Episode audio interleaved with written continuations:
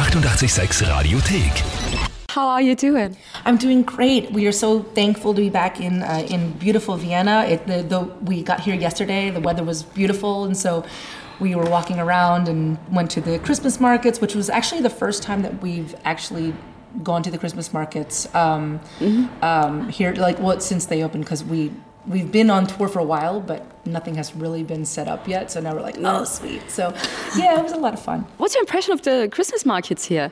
Um, I thought it was wonderful. I'm the, I mean, they were packed, so it was like a lot of different people and uh, a lot of tourism and all of that stuff. But um, we found some spots and got some glühwein, and you know, which I haven't had for years and years since it's been a long time since we've been back here. So I'm looking forward to the rock show tonight and seeing everybody's faces again. So. How has the time been for you since um, the album was released? Oh, it's been wonderful. Um, it's such a uh, it's a pleasant surprise that it the album has been received so well, and and uh, there's so many people that are just taking ownership of all of these songs and getting the lines tattooed on their body, and and um, it's just it's a beautiful thing because it was a long time coming us making this album, and then for a long time we didn't even think it was going to come out. So finally it's released. We're like, I hope everybody likes it, and um, and so far so good. They really have. So yeah, it's it's wonderful. Yeah. And how does tour life feel now? So after the pandemic and being here in Europe again? Yes. Well, it's it's wonderful being back in Europe again because we were supposed to be here um, in February, and then it still wasn't possible to tour here. So we're just like elated every single day. We're like, what do we do? Where do we go? oh, what accent are we going to be listening to today? So it's just it's it's wonderful. We really, I think that. Um, you know, after years and years of us touring and and then all of a sudden it's stopping like that, I think that on the other side now, we we just appreciate it so much more. So like like for instance, like we'll go up on stage and we'll just attack the audience. and then we come off stage we're like, okay, yeah, so like you missed that note whatever, but it doesn't matter because the show was great. We're playing and it's like there were people and they were singing along, you know. So it was uh yeah, we just we just we love to live in the moment now.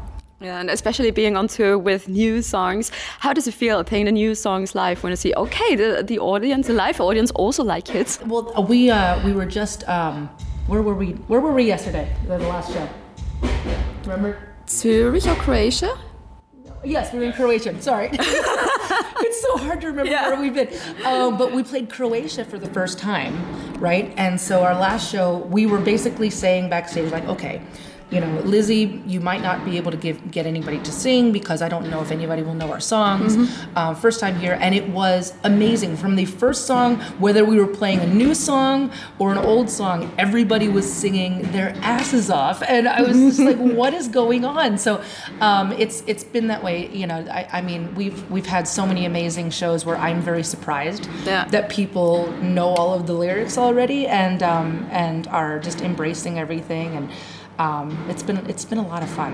Yeah, and it's also a very good combination um, with you and Alter Bridge um, being t- uh, on tour together. Oh yes. Uh, well, we've known we've known the Alter Bridge guys for oh my gosh, probably over ten years, and we've known Wolfie uh, Van Halen for probably about fifteen years, and so it's like this family reunion. We all came back, and it's like everybody just kind of picked up where they left off. You know, Yeah. it's like it's like almost like no time went by.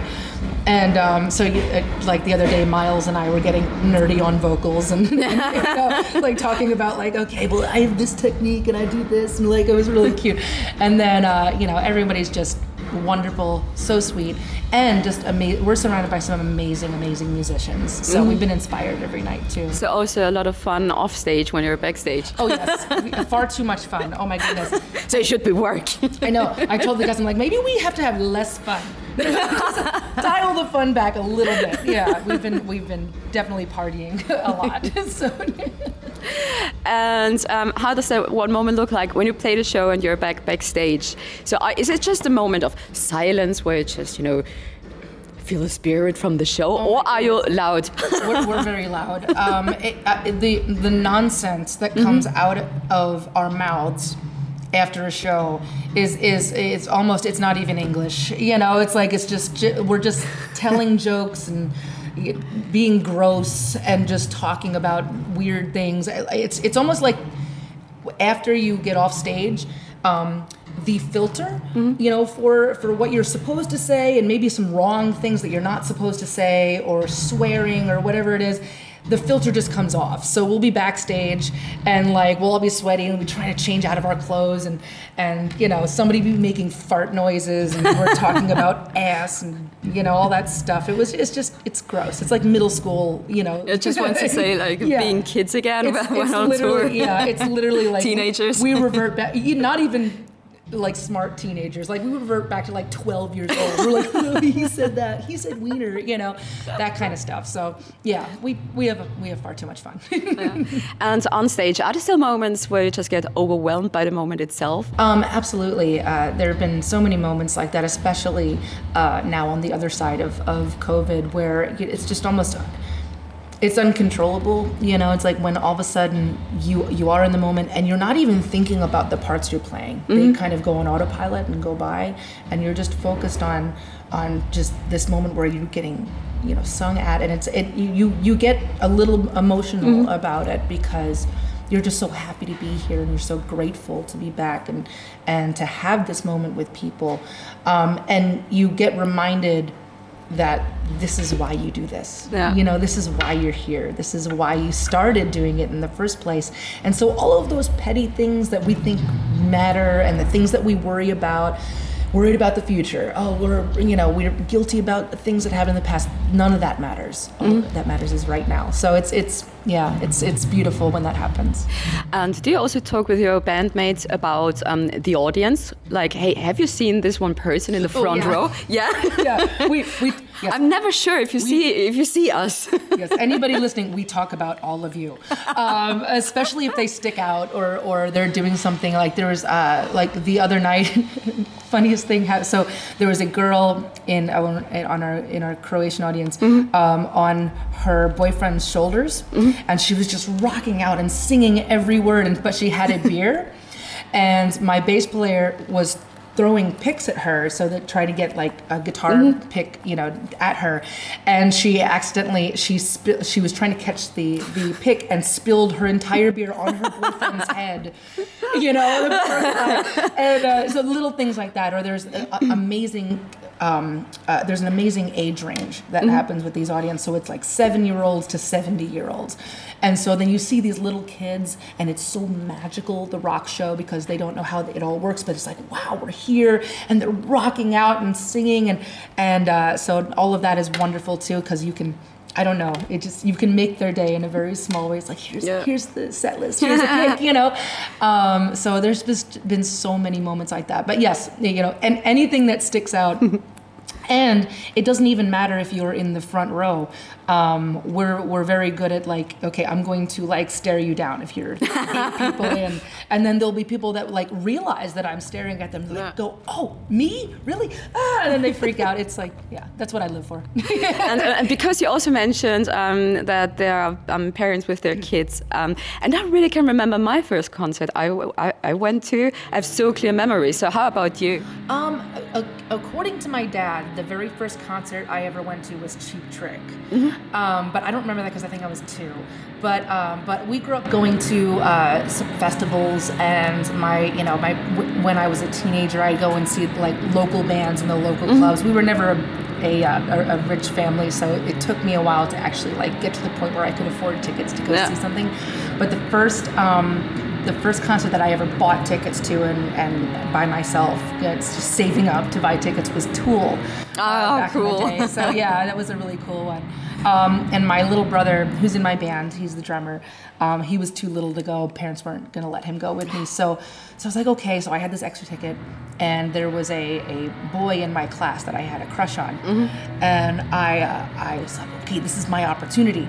So I said, well, I have these tickets to Tool. Do you want to go with me? And and he's like, sure. And then I took him to the show. And he fell asleep during the first song. Crush over. So, uh, crush, crush was over. That was where I drew the line. I'm like, oh no, if you fall asleep at Tool, you do Yeah. not deserve me. Yeah, In no way. so, yeah, we didn't really speak anymore. well, I absolutely understand. yes. so okay, cool. Next one, we appreciate some tool tickets. right? Come on.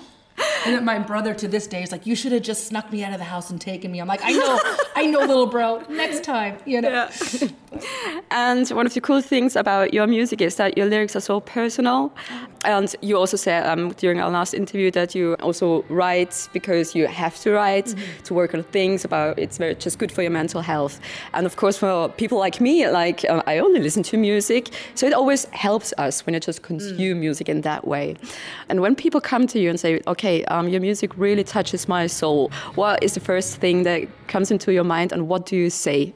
Uh, you know, every time that somebody says that, I always get this moment where I remember when I was putting lyrics together or, or putting the, the arrangement together um, for the song. And in that moment, I was wondering whether anybody can relate to me. And so um, I get an emotional thing about it because then you get kids that come up and they say, "Oh my God, this this this was exactly what I needed to hear and what I can't say." And then it's like, "Oh, well, I'm not alone then because you were you were Yeah. you went through the same thing." So it's just it's it's an honor. Um, I'm so glad because that's the power of music. Um, but as much as they don't feel alone because I wrote that, I don't feel alone because they feel that. So it, it, Yeah. it goes both ways. Yeah, and you just mentioned the power of music. You listen to a song um, in a certain situation where you don't feel good, and then you hear a song five years or ten years after, and then you just realize, oh my God, I went through that time and I'm still here and I'm fine again. I know, I know. Isn't that beautiful? Like you'll listen to a song that, that really got you through something, and then also there's the the evolution of that song where it's I. Like I forget which one it was. I think it was um, it was either "Forget Her" or "Lover You Should Have Come Over" by Jeff Buckley, and um, also the song "Grace," because I remember listening to Grace and uh, when I was a kid and, and feeling a certain way, and then now that I'm older, it makes me feel something different and but it's still the same song. And so there are songs that can literally live with you your entire life and you can still learn something new from them um, from time Yeah. to time going back and uh, and yeah it's such a beautiful thing. And that's the that's the intangible magic of it isn't it? You know because if everybody knew how that happened everybody would do it. So when it happens to you that's it, yeah it's the closest thing to magic i think that we have on Yeah. on earth right now you know And um, uh, talking about one of your songs, which songs did evolve over the years, where you started writing and now you feel complete a completely different way wow. about it? Um, well, I, I think one of them for me um, has been "I Am the Fire," whereas um, I wrote that when we were on, uh, doing our, our Into the Wildlife album, and I was writing it as kind of a pep talk, as like a reminder to myself, like, "Hey, I am the only one that is going to save me, and I'm the only one mm-hmm. that's going to be in my way." And there's been so many moments in my life where I forget that lesson and then we sing it on stage and then I'll get emotional like oh my god I needed to like tell myself that again. I'm like thanks Lzzy. You know come on So get it's a your complete- shit together yeah There's a completely different connection between you and the audience then. Yeah, yeah, so, okay, absolutely. it's not only for you, it's also for myself. It's also for myself. Yes, it's re- and then you know, and then you see somebody else going through something, or or I mean, there's so many people that get that type of emotion when they're when they're singing along to the song. So like I'm looking at you and you're crying, and so now I'm crying, and like it's it's it's beautiful, you know. You said before, it's so much fun being on tour. You're talking so much shit when you're off stage. but what are the most challenging parts about touring? Um, I think the most challenging parts about touring is just the the the mental and the physical stamina. Um, you know, uh, you know, we're we're very good. We're we're we're very much used to touring, and that's what we love to do. Um, and there's always a moment when you get off tour that you realize how much you are running on adrenaline and it's not actually like physical stamina because your entire body just decides to go oh fine it's over you know? And you kind of shut down for like two days. Yeah. and like and i either get like you know i either get sad because the the tour is over um and i also i just like all of a sudden i'm just sore everywhere where i'm like i wasn't sore like a week ago. How did this happen? Um so there's that you know there's the the physical stamina and and trying and maintaining making sure that you are doing a good show every single night. Um you know but for the most part that's I, I feel like that's the only real downside of it. Yeah. Um, because we just have too much fun, you know, and so half the time we don't notice anymore. Yeah. You know. Um, that being said, we are getting older, so um, instead of it being a full bottle of tequila every night, we'll Yeah. have some beers and we'll, you know, we'll eat some sandwiches and you know, now we have to work out, you know, and then we have to, you know, so um, it's different than when we were in our early twenties, but um, but it's still the same fun, and I I don't think we've matured mentally, so. Yeah. Um, physically we have to keep our stuff together now but uh, but mentally we're still in the gutter and Yeah. still teenagers so yeah Um, but it's funny. I recently had an interview with Sum 41, and they said um, uh, one of the guys always had tea with him from home. Oh that's funny So, uh, because I asked, uh, what item do you always have with you when on tour? Um, what do you have with you? What do you have with you on tour? Uh, An item you can't live without? and I, don't, I can't live without. I'm I'm I'm always battling having the uh, what I call the magic feather, where it's like I can't do a show without this. I'm always battling that because there is a certain routine that I end up going through. Like whereas, um, like for instance, like um, I'll eat dinner. Uh, about three to four hours before the show, so that I digested before. So I don't want to go on, on you know on stage full. So sometimes I will take my own things from home like i'll take you know a like a bone broth thing so i can have like some soup or whatever Yeah. if catering isn't up um, sometimes i just prefer that over catering depending on what catering is um, but uh, but really i mean well actually i can show you right now so there's a um, there's an arrowhead that my that one of our guitar techs ended up making for me when we were at home and i still carry it everywhere as almost like a good luck charm Yeah. it's also great if you want to open boxes or you know the whole thing. But it also goes through TSA because it's not metal. Good. so it's great. That's a good advice. Um, you know, you need to cut a thread, but uh, just little things like that. Like I'll have like little, you know, almost like you know charms or good luck things. Um, I always have my leather jacket that carries all my stuff in it. It's a wearable purse, but for the most part, like I don't really bring. I, I don't have something that's consistently every single tour. It's almost like you plan out the tour, and then you get out here and be like, ah everything's fine. I don't need that, you know? Or you get bored with things. I, I do that um, with my wardrobe all the time. I'll have like, Yeah. okay, I want to bring these three skirts and these shoes and everything. And then we get out here for a couple weeks. I'm like, I'm bored. I have nothing to do. it's like, where are we going? Okay, we're going to be in Cologne next, uh, you know, on a day off. Like, let's go shopping, you know? so. and uh, last question What uh, are your wishes for next year? Oh my goodness. Well, um, we're booked through 2023. Um, so we're, we're going to be touring our, our asses off. Um, but I think my, my wish is that, uh, w- that we get some new material recorded and start basically just start putting together another, another album. Yeah. Um, even if that means just let's keep putting out songs and you know and seeing where that Yeah. goes. I'm curious to see where we're going to go next because I'm I'm right now I'm in that purgatory where where we've already released Back from the Dead, so I'm not going to repeat myself Yeah. there.